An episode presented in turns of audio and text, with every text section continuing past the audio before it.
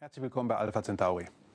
Also heute mal ein richtig schönes Brot- und Butterthema aus der Astronomie. Nicht irgendwie was abgedrehtes über Quantenkosmologie ja, oder irgendwelchen Tiefen der Materie, sondern mal was richtig Feines, Schönes, Klares, Deutliches. Wir reden über Galaxien, das heißt, ich rede über Galaxien und zwar äh, über besondere Galaxien. Galaxien, die in den letzten Jahren eine ganz besondere Bedeutung gewonnen haben, weil sie lustigerweise da aufgetaucht sind, wo man sie gar nicht erwartet hat. Also ich will es noch ein bisschen spannender machen. Sie wissen ja, es gibt Spiralgalaxien, also Scheibengalaxien.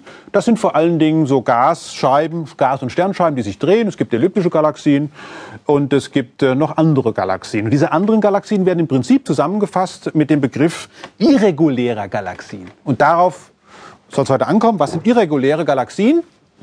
Also äh, offenbar solche, die weder das eine sind noch das andere, meint man, aber das stimmt nicht.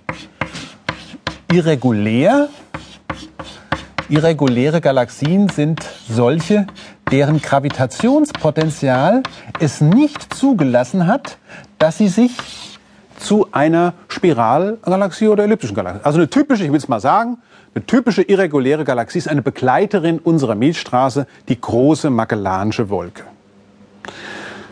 Wenn Sie das Bild jetzt sehen, dann erkennen Sie, dass im Grunde genommen offenbar hier nichts wirklich äh, deutlich zu unterscheiden ist. Da gibt es einen riesengroßen Balken in der Mitte. Also wenn man genauer hinschaut mit den Teleskopen, sieht man auch, dass es einen gewissen Zentralbereich gibt. Aber es gibt halt nicht diese schönen Strukturen wie bei den Spiralgalaxien zum Beispiel.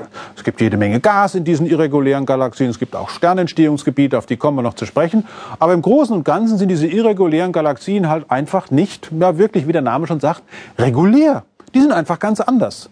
Und es stellt sich aber heraus, dass in der kosmologischen Entwicklung der Galaxien sind diese irregulären, spielen die eine ganz große Rolle, weil früher muss es viel mehr von denen gegeben haben.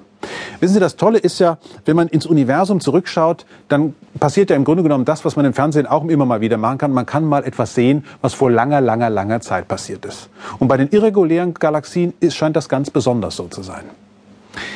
Irreguläre Galaxien sind, haben relativ viel Gas, und es entstehen immer mal wieder, nicht immer, aber immer mal wieder Sterne da drin.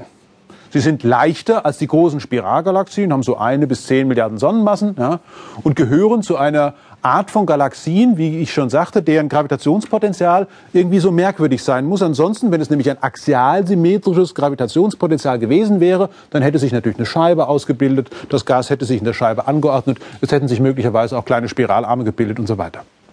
Aber das scheint nicht der Fall zu sein. Aber diese irregulären sind eigentlich der Typus von, einem, von einer Art von Gravitationspotenzial, wie man sie im frühen Universum durchaus erwartet hat.